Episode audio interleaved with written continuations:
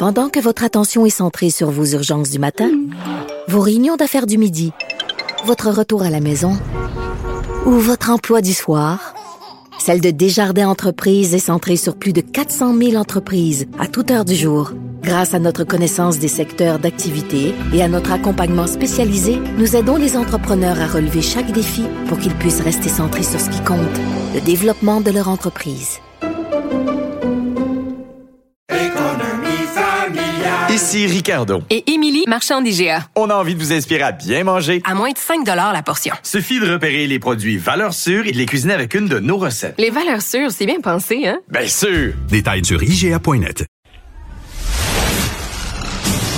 La chronique juridique de Nada Boumefta.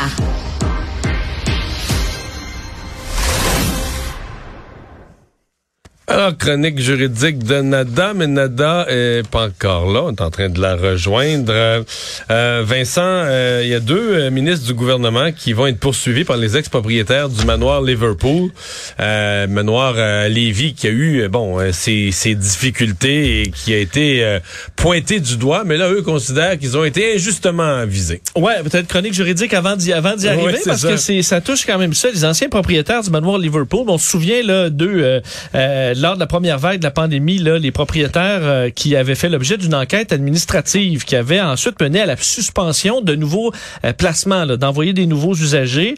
Euh, et le 6 de Chaudière-Appalaches avait résilié les ententes avec le manoir. Donc à ce moment-là, on les avait forcés à vendre. Et le 6 devait ne pas s'impliquer dans cette vente-là. Donc les deux propriétaires ont eu une offre d'achat de 20 millions et demi de dollars, Claude Talbot et Manon Bello. mais selon les deux poursuivants, le 6 a illégalement rompu cette entente de confidentialité.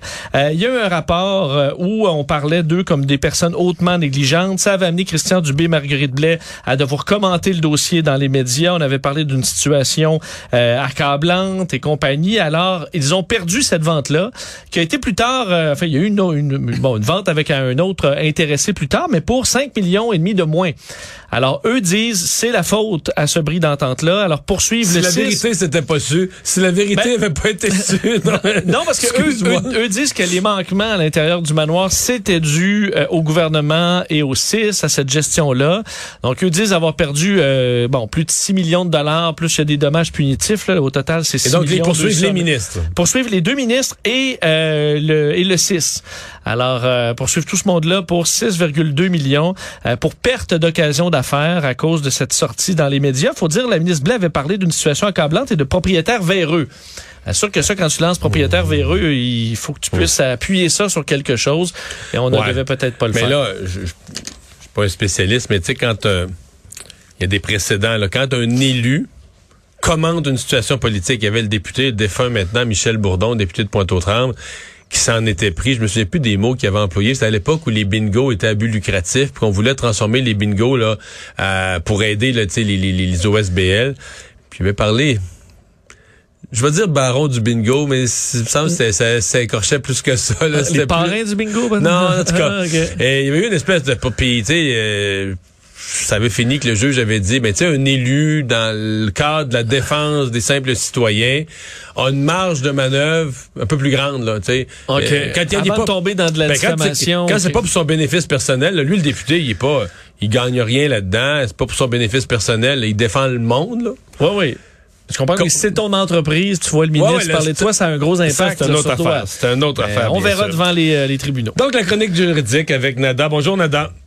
Bonjour, monsieur. Alors, le juge en chef euh, du Canada, le juge en chef de la Cour suprême, qui considère que le système de justice ici doit continuer à se moderniser. Absolument. Alors, encore une fois, on, reparle un peu de cette euh, modernisation du système de justice qui, selon moi, était due. La pandémie l'a poussé. Et on parle, entre autres, de présence par vidéoconférence dans différentes salles de cours, différents districts. En réalité, sur le terrain, que ça, change, en tout cas en droit criminel et pénal, c'est entre autres d'éviter le déplacement de détenus d'une place à l'autre pour des comparutions de quelques minutes euh, éviter le déplacement d'avocats et l'engorgement de salles de cours également. Donc, on voit qu'il y a beaucoup de choses sur le terrain qui changent. Réalistiquement, est-ce que c'est plus productif? C'est là où je me pose des questions. Mais le juge en chef veut qu'on on optimise en tout cas ce système-là, qu'on le rende plus ciblés également. Mais à première vue, pour mettons pour des profanes comme nous, à première vue, ça a l'air évident qu'il y a une économie de temps et d'argent. Si t'as pas des gardiens de sécurité, le transport des détenus pour une comparution d'une minute, etc. On a, on a le sentiment à première vue qu'il y a une économie de temps et d'argent.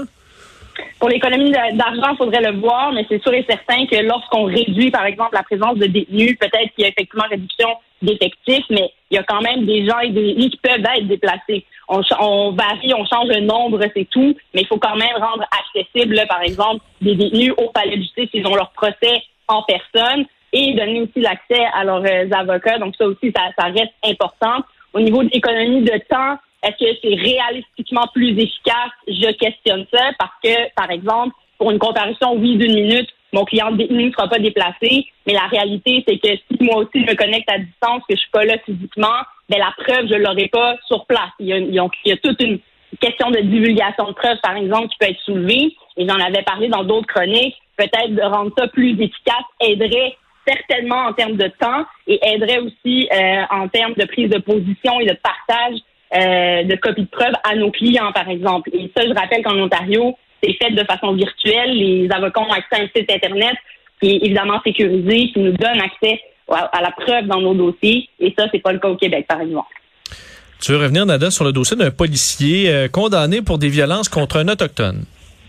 Oui, je voulais qu'on revienne là-dessus. D'abord parce que ce sont des cas rares euh, qui peuvent arriver, qui en finalement deviennent judiciarisés ou les personnes en situation d'autorité se retrouvent finalement comme accusées et on reconnaît que les gestes qu'ils ont portés étaient illégaux. Dans ce cas-ci, c'est face à un jeune autochtone. Il s'agit d'une histoire finalement où le policier se serait porté à des voies de fait envers euh, l'Autochtone et aurait même demandé à sa collègue de travail de le, excusez-moi l'anglicisme, le baquer dans son histoire, euh, prétendant que c'était parce que la personne était énervée, il devait agir de cette façon-là pour le contrôler, ce qui n'était pas le cas du tout.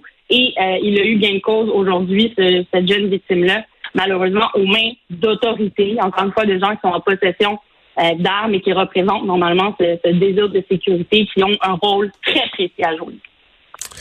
Et finalement, un juge qui suspend les, les visites en personne d'un père non vacciné auprès de ses enfants. Oui, peut-être juste avant de revenir là-dessus, Mario, avec ta permission sur le dossier juste avant, je tiens à mentionner que le port là, de caméras portatives pourrait venir jouer et changer les choses dans ce type de dossier-là. Euh, certainement quand on peut avoir des versions contradictoires et surtout quand les citoyens peuvent avoir cette sensation-là que ben, les policiers ont toujours raison devant la justice, peu importe ce qu'ils disent, on va les croire eux plutôt que quelqu'un d'autre. Ben, le port de caméra qui enregistre l'audio et le vidéo pourrait venir permettre d'éviter ce type de débat judiciaire, puisque les images parleront d'elle-même, donc à suivre pour d'autres types de dossiers euh, de ce type-là. Mais euh, pour ce qui est de notre dernier sujet, oui, Mario, on parlait donc de judiciarisation, encore une fois, de dossiers où on parle d'enfants. On est par contre au Nouveau-Brunswick où d'autres lois et règles s'appliquent. Rappelons qu'au Québec, on a quand même le Code civil du Québec qui est applicable en termes de pouvoir de parents, d'obligations parentales, etc. Et on a aussi, évidemment, une chambre jeunesse aussi particulière au Québec. Ailleurs, quand même, on se base sur le même type euh, de présentation de preuves. Donc, par prépondérance de preuves, un juge au Nouveau-Brunswick a tranché en faveur de la mère et est allé un petit peu plus loin dans le cas euh, de ce dossier. C'est que ce qu'on a vu au Québec, où les juges déterminaient que les enfants allaient être vaccinés, peu importe la position du parent qui s'y oppose, euh, en fonction des preuves qui ont été présentées. Donc, aucun parent à ce jour n'a réussi à dire que son enfant, pour des raisons particulières, n'avait pas été vacciné. Mais au Nouveau-Brunswick, en plus, il a suspendu le droit au père d'avoir des contacts avec ses enfants parce que lui-même était non vacciné. Donc, le juge a dû déterminer que dans l'intérêt des enfants, ben, il y avait un risque pour ceux-ci s'ils étaient en contact avec quelqu'un qui n'est pas vacciné euh, complètement. Et pour cette raison-là, a suspendu ce droit-là au père, qui est quand même une étape de plus qu'on n'a pas encore vu au Québec, et a euh, permis à la mère de faire vacciner les trois enfants dans ce dossier-là. Alors, à suivre, peut-être verrons-on plus de cas comme ça, puisqu'on insiste sur le fait que la vaccination est la solution à cette pandémie. Alors peut-être verra-t-on d'autres dossiers de ce type-là, mais ici, chez nous. Merci, Nada. Merci, messieurs. À demain.